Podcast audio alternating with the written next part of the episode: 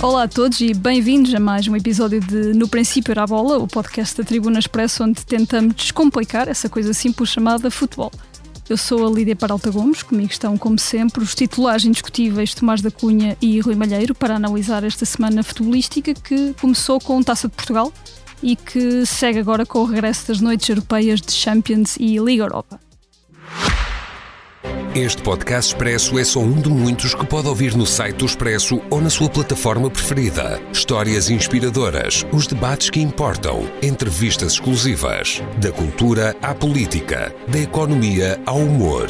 Ouça onde e quando quiser. Fica a par das últimas novidades em expresso.pt barra podcasts e nas nossas redes sociais. Expresso. Liberdade para pensar.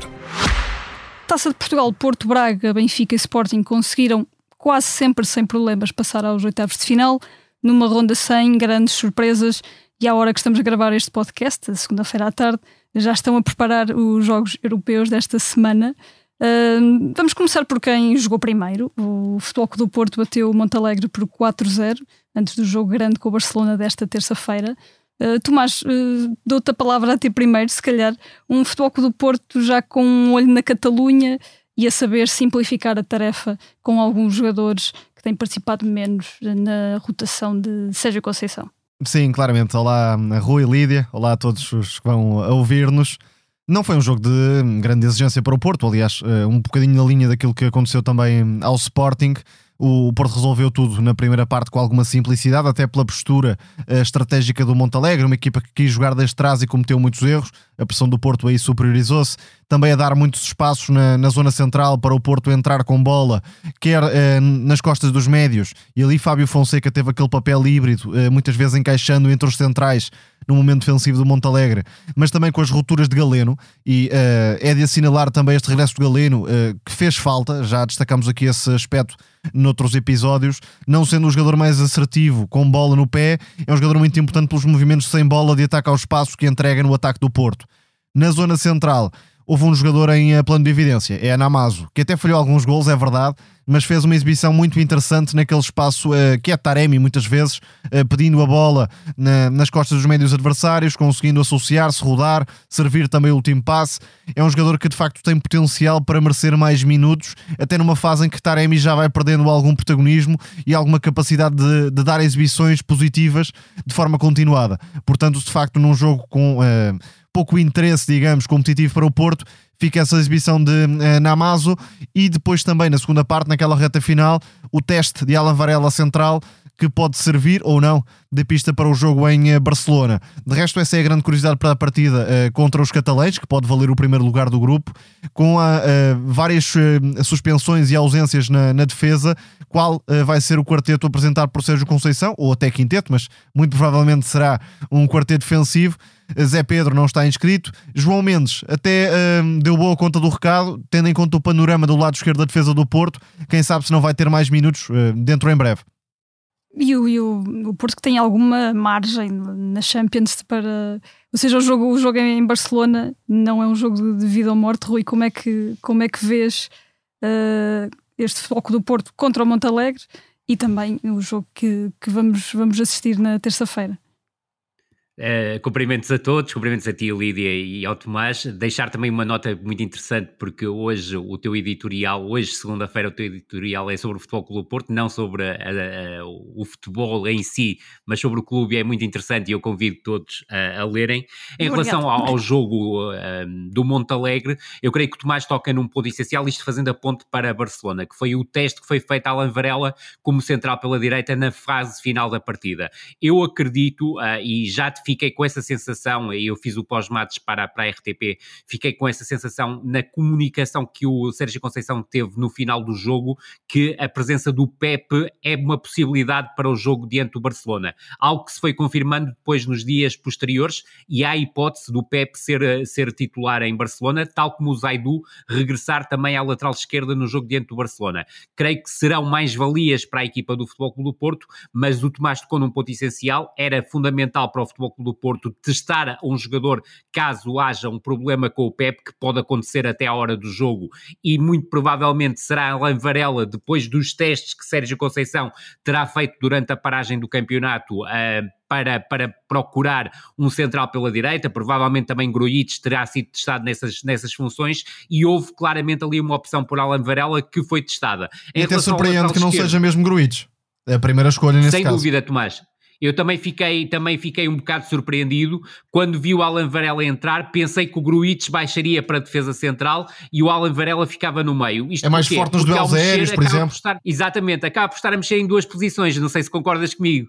Sim, perde o médio mais, mais construtor. Seguro e eh, exatamente. acaba por eh, incluir um, um, novo médio que não tem sido titular. Exatamente, exatamente. Eu creio que esse ponto era essencial. Depois, juntar um dado que me parece importante. É certo que o jogo diante do Montalegre não é o melhor teste possível às qualidades de João Mendes. Essas qualidades têm sido testadas na equipa B do Futebol Clube do Porto e, muito sinceramente, do meu ponto de vista, eu creio que o João Mendes, nesta altura, não está muito atrás nem do Zaidu nem do Wendel. Portanto, poderia justificar mais minutos de utilização. E outro aspecto que também me parece importante referenciar em relação ao jogo diante do Montalegre, muito provavelmente João Mário teve aqui um castigo depois daquela célebre uh, uh, declaração do sono do, do Sérgio Conceição, porque eu acho que este, este tipo de jogo era o ideal para o Martim Fernandes já somar minutos na equipa principal do Futebol Clube Porto. Acho que é um jogador que justifica por inteiro do meu ponto de vista, está num patamar superior ao de João Mendes, ou seja, está cada vez mais perto da equipe, do patamar da equipa principal do Futebol Clube do Porto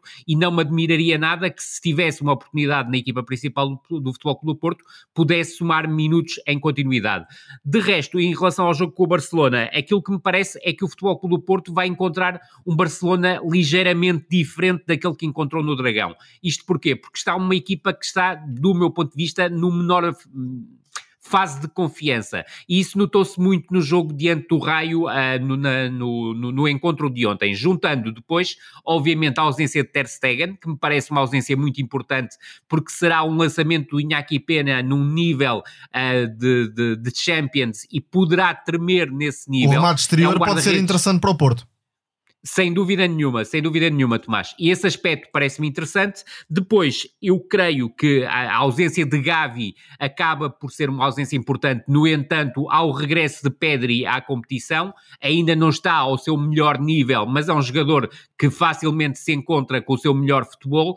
E acredito, face ao jogo diante do Raio, que o Ilkay Gundogan e o João Félix acabarão por recuperar a titularidade, porque elevam a qualidade da equipa do Barcelona e muito possivelmente os preteridos serão o Ferran Torres, que jogou como ala esquerda diante do Raio, ou a partir da ala esquerda para ser mais correta, correto, e o Oriol Romeu, que também me parece ser um jogador que, tendo qualidade para o nível Champions, o Ilkay Gundogan jogando com o Frenkie de Jong e com o Pedri, eleva claramente o nível da equipa. Vamos passar agora para o Braga, que teve na taça um adversário, um adversário de Primeira Liga, o Portimonense, uma vitória tranquila, Agora segue-se a recepção à União Berlim. Rui, o Braga tem aqui uma hipótese de ouro, por várias razões, em caso de vitória garante Liga Europa, e frente a uma equipa alemã que vive uma profunda crise e que apresentou, há uma questão de horas, no domingo, uh, um novo treinador. Certíssimo. Uh, vamos ver o que é que resulta. Uh, em relação ao Marco Grota, que serviu um bocado como ponte, uh, procurou manter a estrutura mais habitualmente utilizada pelo Urs Fischer, ou seja, o 3-4-2-1, mas é uma equipa que temos que olhar e ver que vem de 15 jogos sem ganhar. Nesses 15 jogos sem ganhar são 13 derrotas, portanto há um peso muito grande da derrota e, sobretudo, parece-me que o elemento que era mais importante do ponto de vista de ofensivo para criar desequilíbrios, o Becker está lesionado e em dúvida para jogar em Braga. Sem ele, eu creio que a equipa do União Berlim, apesar de ter jogadores de qualidade no ataque, tem Datro Fofana, tem Voland e tem o Berens como referência mais fixa, ou seja, há qualidade nesta equipa e há qualidade nos diferentes setores, eu creio que é uma equipa muito desconfiada de si própria. E se olharmos para aquilo que foi o jogo do Braga diante do Portimonense para a traça de Portugal, a primeira parte do Braga é absolutamente arrasadora sobre o Portimonense e, sobretudo, de notar a qualidade individual diferenciadora do Álvaro de Jaló, que pode voltar a mostrar isso ao nível Champions diante do União de Berlim, e claramente o jogador que me parece ser o melhor jogador da equipa do Braga e que atravessa, está sobretudo a surgir nesta altura, no momento de forma mais acima do que vinha a, a, até ao momento, que é o Ricardo Horta,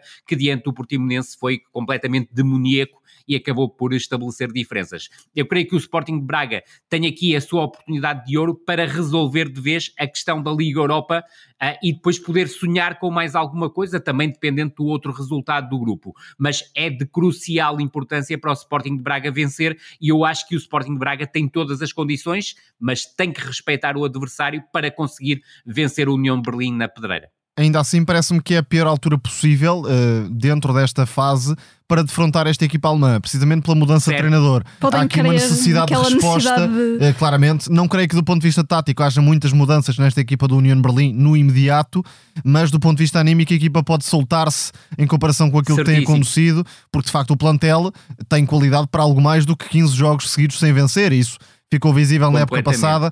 É um daqueles plantéis que está a sofrer também com o facto de terem subido as expectativas, estarem a jogar competições europeias, o que não é nada habitual, Isso como mesmo. se sabe, e portanto este jogo acaba por ser algo traiçoeiro nessa perspectiva para o Sporting de Braga. Depois, uh, para se perceber a, a, profundidade do plantel às ordens de Artur Jorge, basta perceber que alguns dos jogadores que têm sido os melhores nas últimas partidas nem sequer eram titulares inicialmente. Estou a pensar, por exemplo, em Zalazar, um jogador que, que, saiu caro, tendo em conta os padrões do Braga, mas que finalmente está a começar a mostrar qualidade de forma consecutiva uh, no meio-campo, e também nessa zona, João Moutinho, que uh, porventura Verdade. não vai agarrar a titularidade uh, eternamente, até pela questão física da, da idade.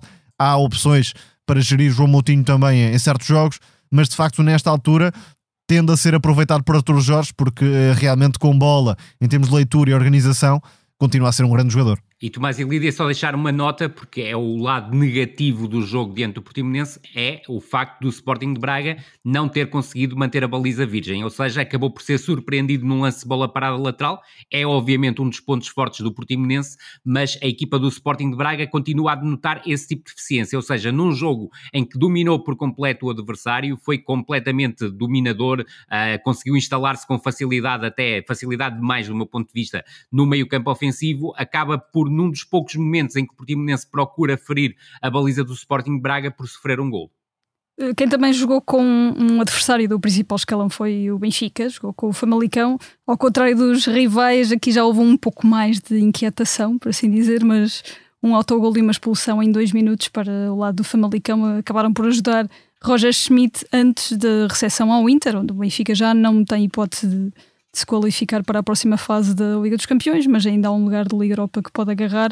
Tomás, o Benfica não muito convincente antes de tentar os primeiros pontos na Champions na terça-feira, frente ao líder da Série A. Não, foi mais uma vitória que uh, surge, mas sem muita um, sem muito crescimento coletivo em relação àquilo que se tinha visto anteriormente.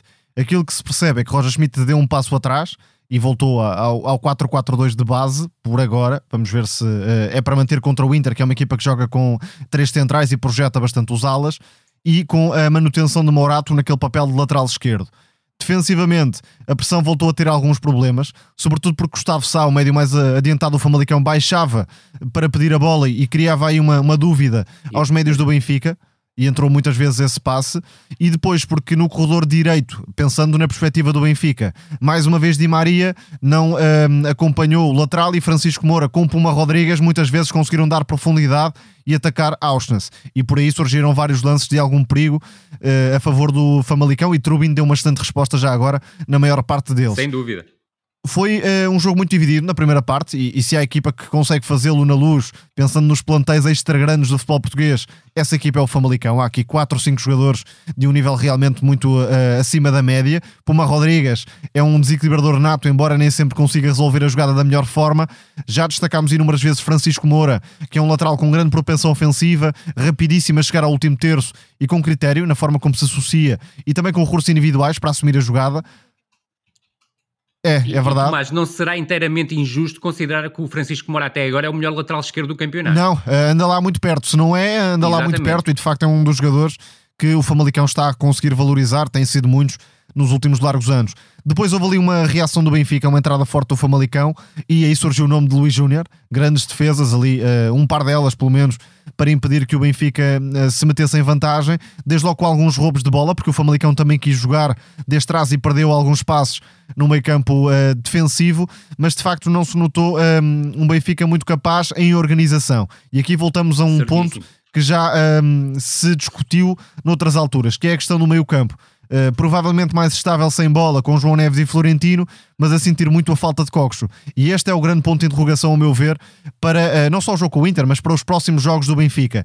Como é que Roger Schmidt vai juntar os três médios ou não, mas arriscando ou perder algum do equilíbrio defensivo que o Benfica uh, encontrou de certa forma, ou sacrificando a qualidade de passe de Coxo, que é absolutamente indispensável quando o Benfica tem de propor jogo e encontrar variações de flanco para criar espaços, encontrar ligações por dentro, até a meia distância, onde Coxo é um jogador uh, muito Verdade. forte. E bola parada? É, parece-me que João Neves continua a ter algum receio, não me parece incapacidade, mas receio de assumir o passe. Não sei se por indicação de Roger Schmidt, se por o próprio jogador não se sentir confiante para isso, a realidade é que João Neves não aproxima a equipa do golo, uh, com um passe que desequilibra, ao contrário do Cox. E portanto, creio que o jogo com o Inter já vai ser interessante nessa perspectiva. Di Maria fez os 90 minutos e uh, quando acabou até saiu disparado para o balneário. Portanto, também fica aí uh, alguma questão para percebermos como é que Roger Schmidt nas próximas partidas vai gerir Di Maria entre aquilo que oferece à equipa, ofensivamente, dispensa qualquer tipo de explicação, mas também naquele contexto de equilíbrio tático no corredor direito que o Benfica muitas vezes sacrifica para ter o argentino em campo.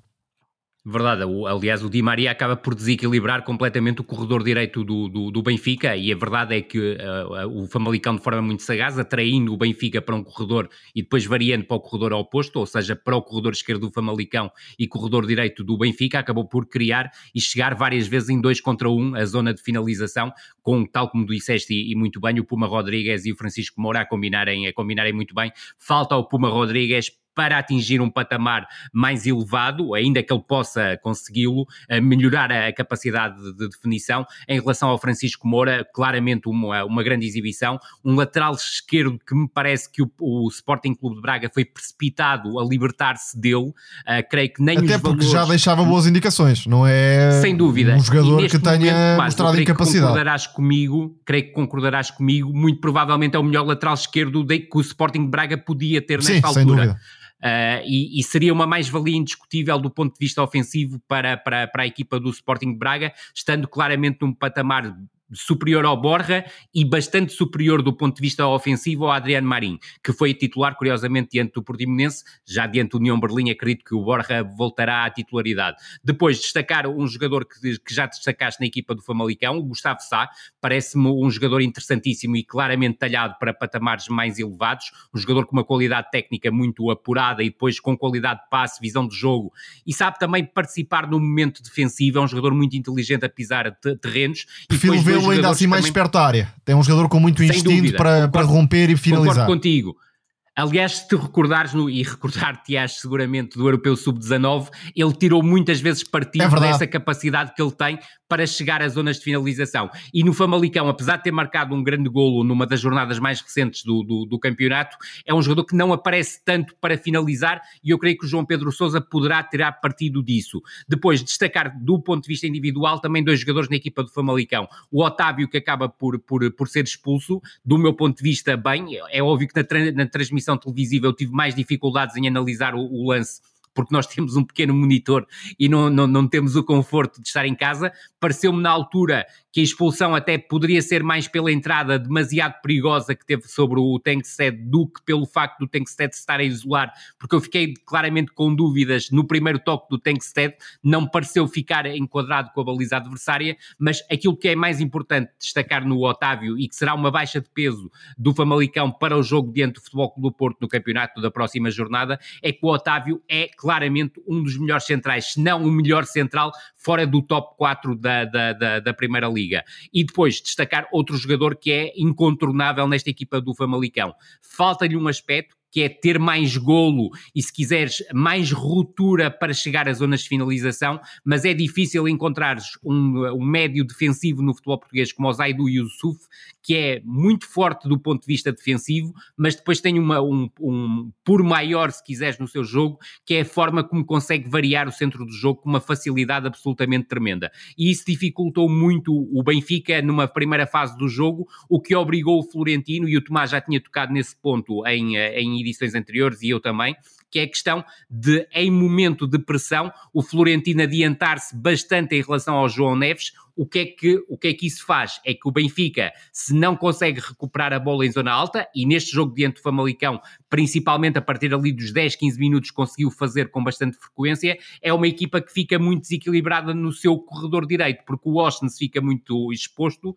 o João Neves e o Florentino estão demasiado preocupados com o encaixe nos médios adversários e o Di Maria nunca recupera. Eu tenho ideia dos 90 minutos diante do Famalicão que o Di Maria só baixou uma vez para acompanhar o Francisco Moura. E na maior parte dos casos é que nem sequer baixa da linha de meio campo, ou seja, fica como primeira solução do Benfica a unidade mais adiantada e muitas vezes é o Tankstead que acaba até por procurar compensar essa falta de descida por parte do, do Di Maria. Em relação por, para, para finalizar, a questão tocada pelo Tomás, eu creio que o, o Roger Schmidt vai se manter uh, fiel ao 4-4-2, mas creio que nesta altura já faz sentido ao, ao treinador do Benfica pensar num 4-3-3, ou seja, Florentino como médio mais defensivo, João Neves e Coxu como médio mais interiores, porque no fundo a conjugação destes três uh, elementos torna a equipa do Benfica mais forte do ponto de vista defensivo. E pode é libertar Di Maria, não é?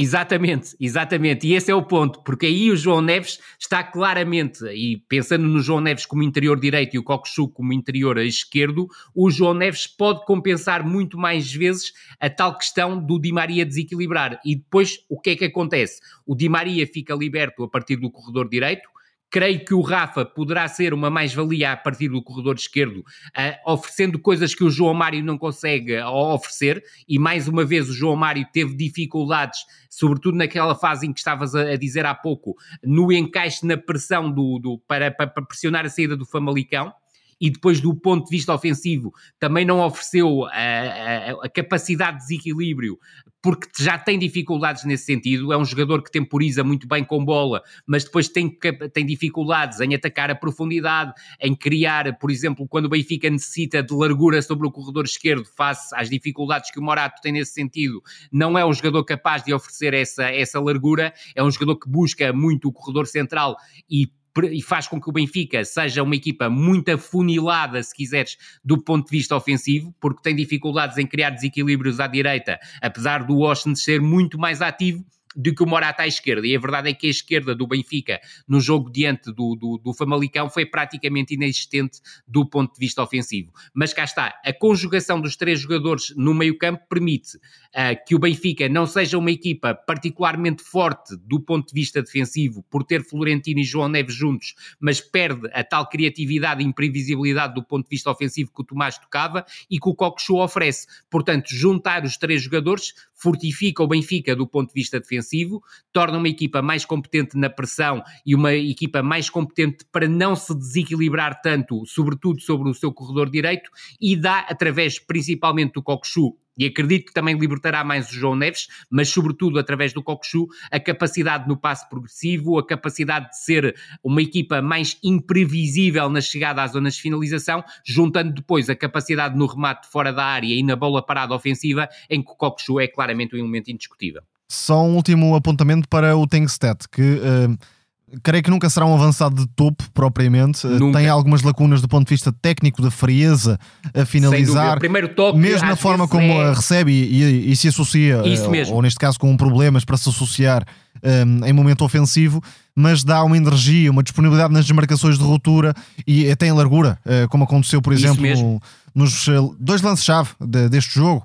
Com a expulsão de, de Otávio e aquele cruzamento que depois uh, é um, metido na baliza por Richelli, essa disponibilidade na, na, frente de ataque do Benfica acaba por ser importante para Roger Schmidt e uh, nesse sentido uh, é provável até que tenha vindo a, a conquistar mais uns jogos de titularidade no ataque encarnado.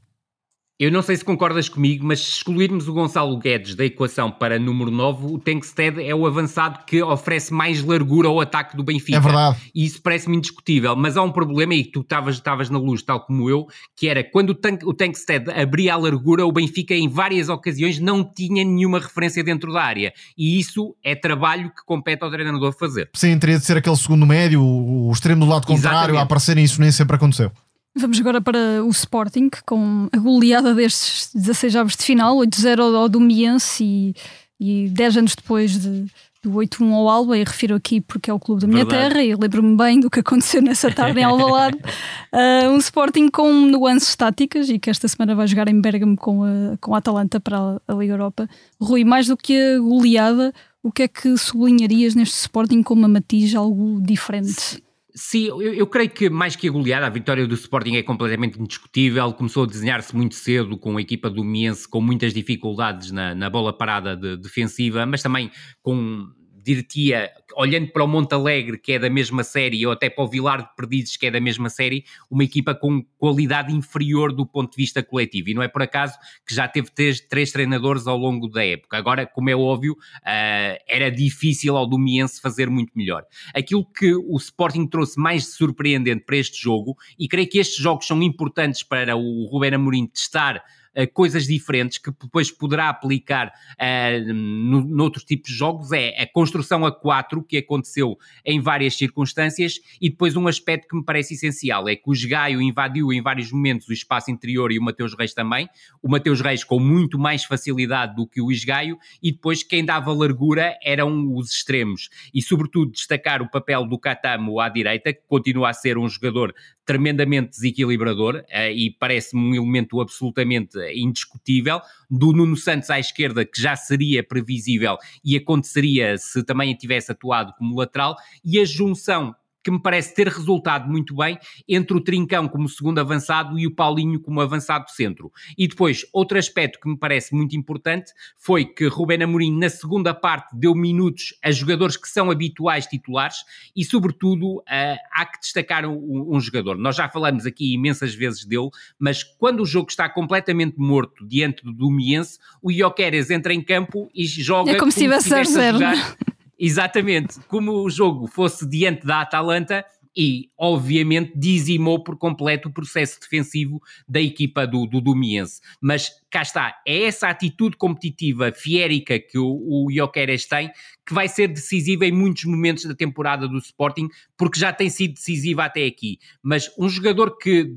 joga contra o Domiense como estivesse a jogar diante da Atalanta, mostra claramente aquilo que tem para oferecer e será, obviamente, e com pena para o Sporting, um jogador que dificilmente passará mais do que uma temporada em Portugal. Pediu-se muito tempo a Ruben Amorim para experimentar outras coisas. Esta época está, até tem experimentado está. algumas coisas.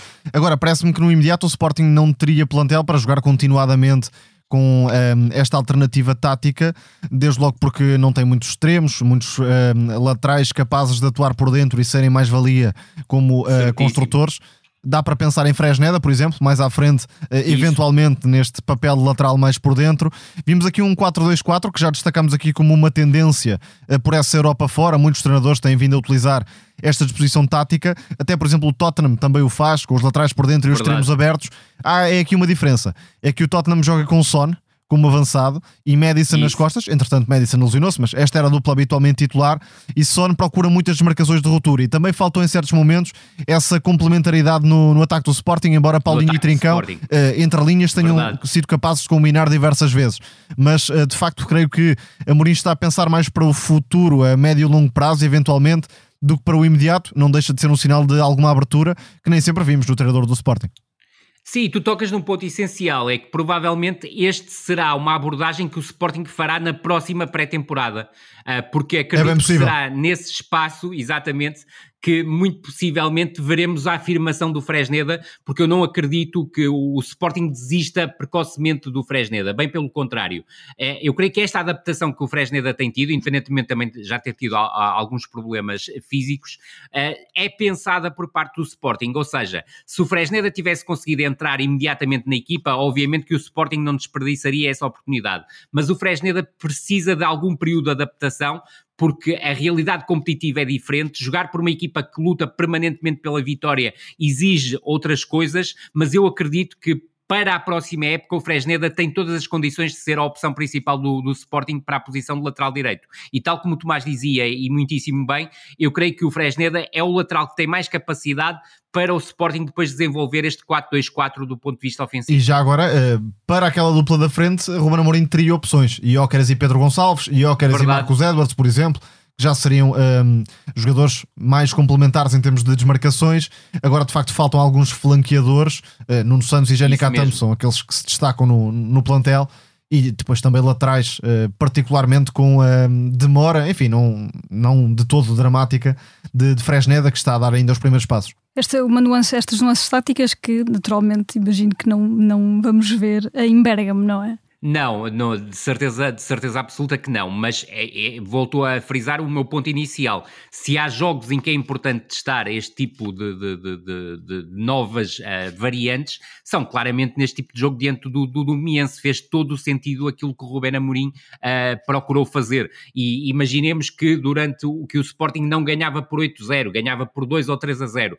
Fazia sentido na mesma, ou seja, era importante este tipo de jogo ser aproveitado para experimentar coisas novas novas, que provavelmente dará continuidade na próxima eh, pré-temporada. Eh, recordemos que isto já tinha acontecido em, em, temporadas anteriores, o Sporting fazer pequenos testes durante a temporada que depois são confirmados na pré-temporada posterior e creio que sim, que eh, o Sporting diante da Atalanta vai voltar ao seu registro normal. Uma Atalanta que, do meu ponto de vista, também um bocadinho à semelhança do Barcelona, não chega a este jogo tão forte como chegou ao jogo em Alvalade, mas é uma equipa que merece a atenção máxima por parte do Sporting. É certo que muito provavelmente não terá Zapa Costa a fazer todo o corredor direito, mas terá a Teboer, porque a verdade é que esta equipa da Atalanta não tem apenas 11 jogadores, tem praticamente 22 que podem entrar na equipa. É certo que há elementos que são claramente uh, diferenciadores, o Cop Myers na, na zona central do meio campo parece-me ser um jogador, seja como médio centro, seja como médio centro ofensivo, a jogar nas costas dos dois avançados, é sempre um jogador capaz de estabelecer as diferenças, mas a verdade é que eu creio que o Sporting encontrará um adversário tremendamente difícil e, sobretudo, que quer resolver as contas do grupo. Agora, não é um jogo, obviamente, perdido para a equipa do Sporting, bem pelo contrário, eu acredito que é um teste muito importante ao Sporting, depois da derrota na luz e da forma como o Sporting perdeu na luz, para ser afirmativo em Bergamo e procurar não só uh, conseguir um ponto, mas lutar pela conquista dos três pontos num jogo que será obviamente muito difícil. Sobre a visita a Bergamo, a grande aposta de Ruben Amorim pode ser a presença de Sanchez como ala direito. Já tem vindo a ser falada, uh, diz-se que Gaio uh, até está com alguns problemas físicos, portanto pode ser o contexto de facto ideal para experimentar Sanchez e assim conseguir incluir todos os titulares, digamos, da defesa, com, com Sanchez adaptado à, àquele corredor.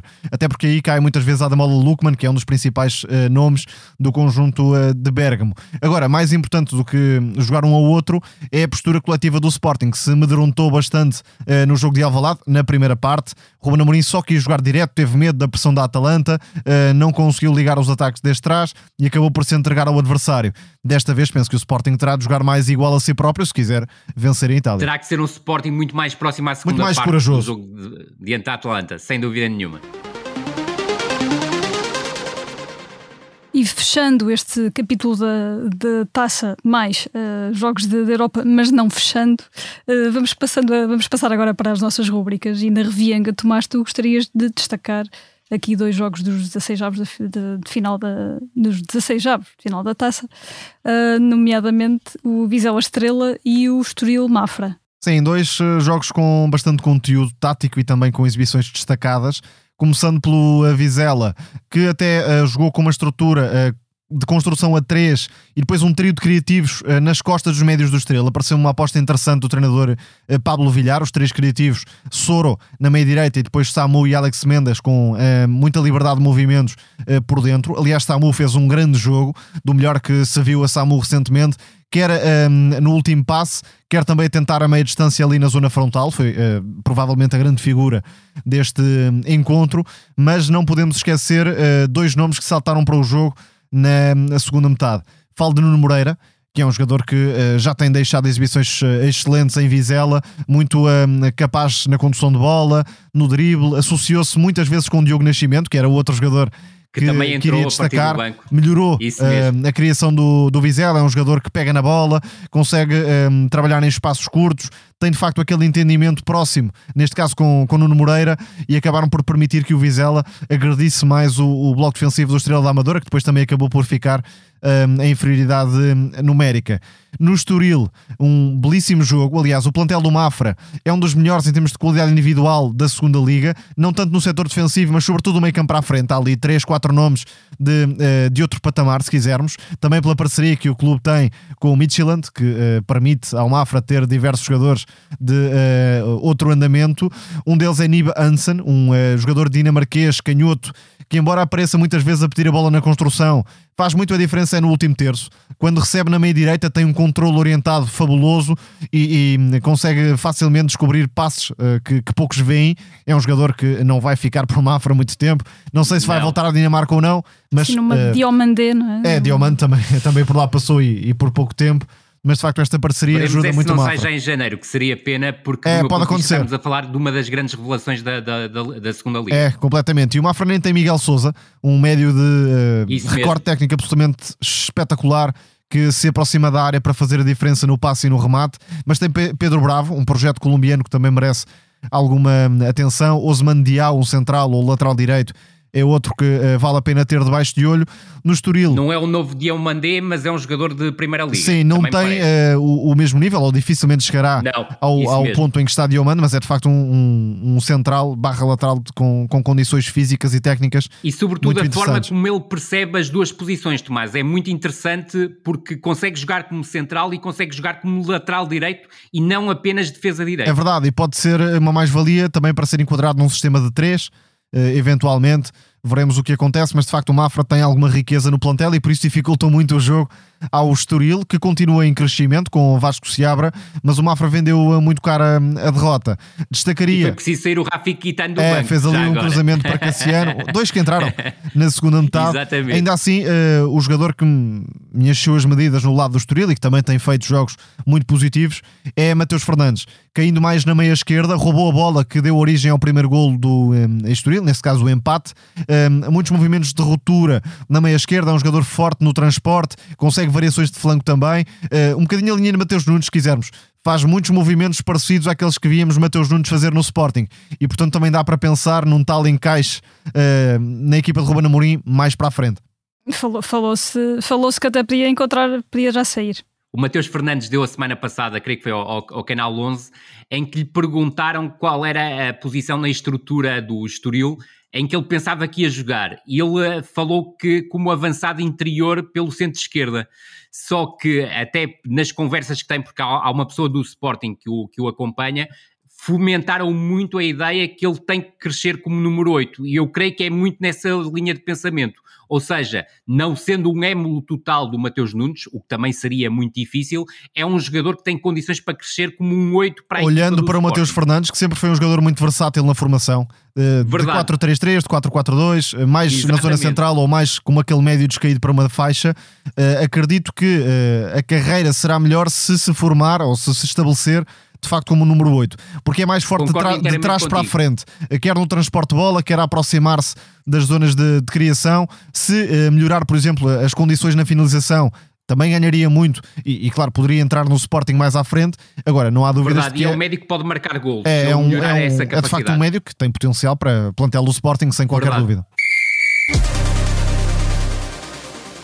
Passemos agora para o Totti ou Totti. Esta semana temos um Totti que Tomás vais entregar a Tiago Santos, um jovem lateral que, que trocou o Estoril pelo, pelo Sim, na Lille, linha esta... daquilo que estávamos a destacar do Estoril. Exatamente, esta, esta temporada, sem, sem passar por, por, um do, por um dos grandes, apesar dele ser de, de formação do Sporting. Uh, e que este fim de semana se estreou a marcar uh, na Liga Francesa e com um, um senhor gol. golo. Fora da área. E é, é, um golo que descreve muito aquilo que Paulo Fonseca quer do jogador. Paulo Fonseca, o, o treinador do Lille, como se sabe, que promove sempre uma construção assimétrica em que um dos laterais fica mais baixo e outro vai embora. E Tiago Santos tem muito peso na construção do, do Lille.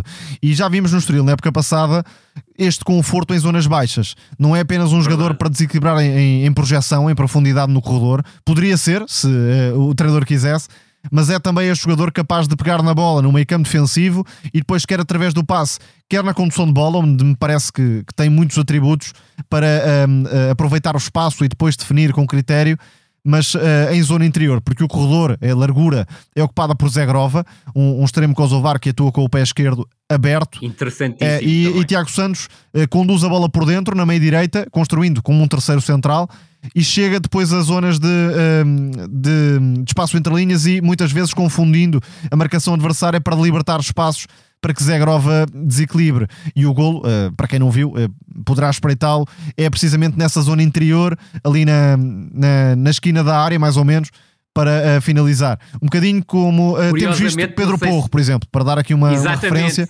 Pedro Porro também aparece muito naqueles espaços. De facto, o Tiago Santos, nestes últimos tempos, tem vindo a ser potenciado como um lateral interior e não tanto como um jogador de faixa lateral. Mas acredito que também poderia ser. É um jogador que de facto me parece muito Concordo completo, contigo. tem uh, imensos atributos e está a crescer com Paulo Fonseca.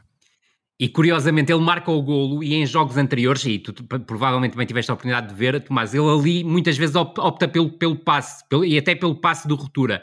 É um jogador completíssimo e aquilo que me causa mais estranheza, é, logo a primeira coisa foi ter ficado fora do europeu de sub-21, que, que não, não, não, consegui, não consegui perceber, até pela falta de opções que havia na, na lateral direita e o excesso de opções que havia de jogadores que ficaram de fora da, da lista, sendo que ele para mim era o, era o principal e, sobretudo, eu acho que não houve capacidade por parte de nenhum dos três grandes de perceber a mais-valia que aquele jogador podia, podia ter no plantel, quer de Benfica, quer de Futebol Clube Porto, quer Houve também Sporting. aquela história de estar ligado ao Sporting e poder ir para o Exatamente. Benfica, ter questão um, burocrática. Uma cláusula, não é? Não é? Uma suposta cláusula que eu creio que acabou por ser o maior complicador de todos, porque neste momento, do meu ponto de vista, e mesmo que o Bá estivesse em condições de jogar, muito possivelmente o Tiago Santos seria titular do Benfica. É que, uh, e o Benfica está, uh, segundo consta, interessado em Pedro Malheiro, vai dar um passo atrás em termos de planeamento para ir buscar um lateral direito. Outro dos que se destacou na época passada, Tiago Santos e Pedro Malheiro, de facto foram eh, dois dos nomes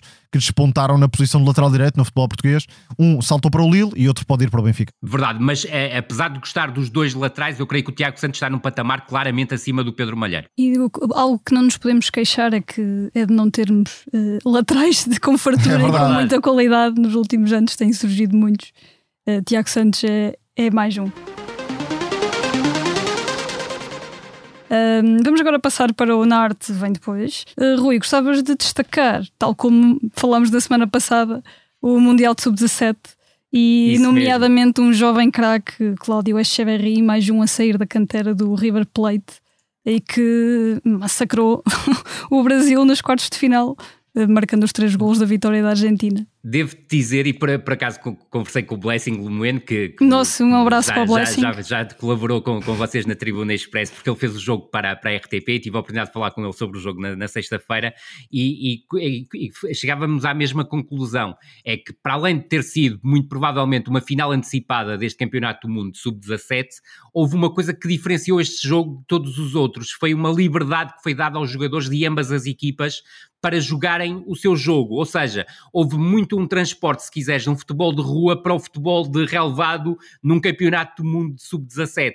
E se é verdade que parece, se olharmos ao resultado, que a Argentina devastou por completo o Brasil, a verdade não foi exatamente isso que aconteceu. O Brasil, durante a primeira parte, principalmente, também criou muito e tem que destacar aqui um jogador, e provavelmente, se calhar, quando fizermos um balanço do, do Mundial Sub-17, já deixo aqui a dica ao Tomás.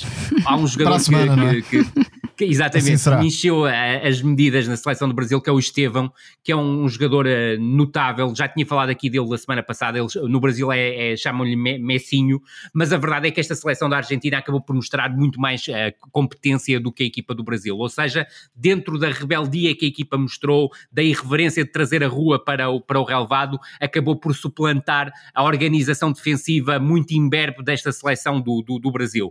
O, eu destaco, obviamente, o Cláudio Echeverri, que me parece parece o melhor jogador desta, desta seleção argentina. É certo que ele até ao momento, até este jogo dos quartos de final, não tinha tido sempre exibições uh, soberbas, mas neste jogo criou desequilíbrios de forma permanente. Ou seja, é um jogador capaz de saltar as entrelinhas com uma facilidade tremenda, qualidade técnica, primeiro toque, qualidade de drible e depois chegada à zona de finalização uh, com um remate muito fácil, mas é também um jogador que cria muitas oportunidades de golo para os colegas de equipa. Depois associa-se com grande facilidade. Os dois extremos da Argentina também fizeram jogos muito interessantes, ainda que depois não tenham tido destaque como marcadores de golos ou assistentes. Falo do Santiago Lopes a partir do, do corredor direito e do Subiabre a partir do corredor esquerdo juntar aqui um médio centro que me parece ter uma dimensão absolutamente fantástica, que é o Acunha, e depois um avançado que pode causar estranheza à primeira vista, que é o Agostinho Roberto, mas que é um jogador que é capaz de se associar com grande facilidade com os colegas de equipa.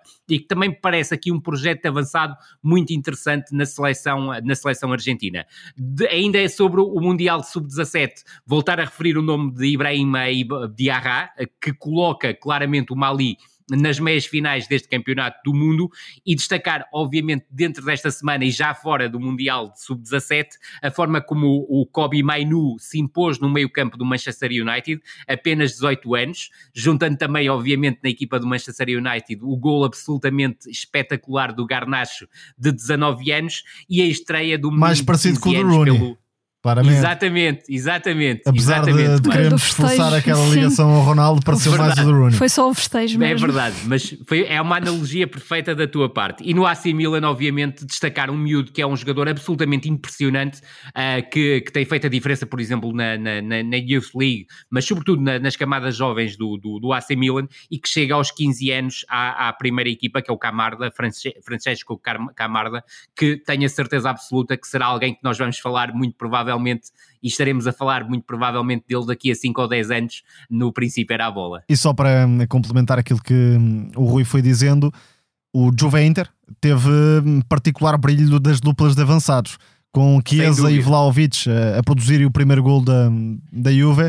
Vlaovic, que uh, teve uma quebra, mas continua a ser um, um, dos pontas de lança que promete mais para os próximos anos. E Chiesa sempre a descair para a esquerda e depois a acelerar o jogo. Uh, penso que se não tiver lesões, se conseguir ver-se livre das lesões, acabará por se afirmar como uma das referências do futebol italiano, também a nível de seleção. Concordo inteiramente contigo. E do outro lado, a dupla Thuram, e que reforço para o Inter, faz tudo, quer como referência, quer com desmarcações na largura e em profundidade profundidade e depois a, a desmarcação espetacular de Lautaro Martínez dentro da área oh, para se antecipar a Gatti. E o Inter, claro, vem aí à, à luz nesta jornada europeia. Por fim, uh, além de todo esse talento argentino que temos visto, um, um dos nomes que me desiludiu por aquilo que fez no Sul-Americano Sub-17 foi Dudu, um criativo brasileiro, tal como Estevão Canhoto, mas que não apareceu em grande estilo neste Mundial de Sub-17 e o Brasil de facto acabou por ficar curto em comparação com outras seleções. E assim, com mais uma incursão ao Mundial de Sub-17, que não será a última, vamos fechar mais um episódio do No Princípio Era a Bola. A sonoplastia foi da Salomé Rita. Muito obrigado por nos acompanharem aí desse lado e até para a semana.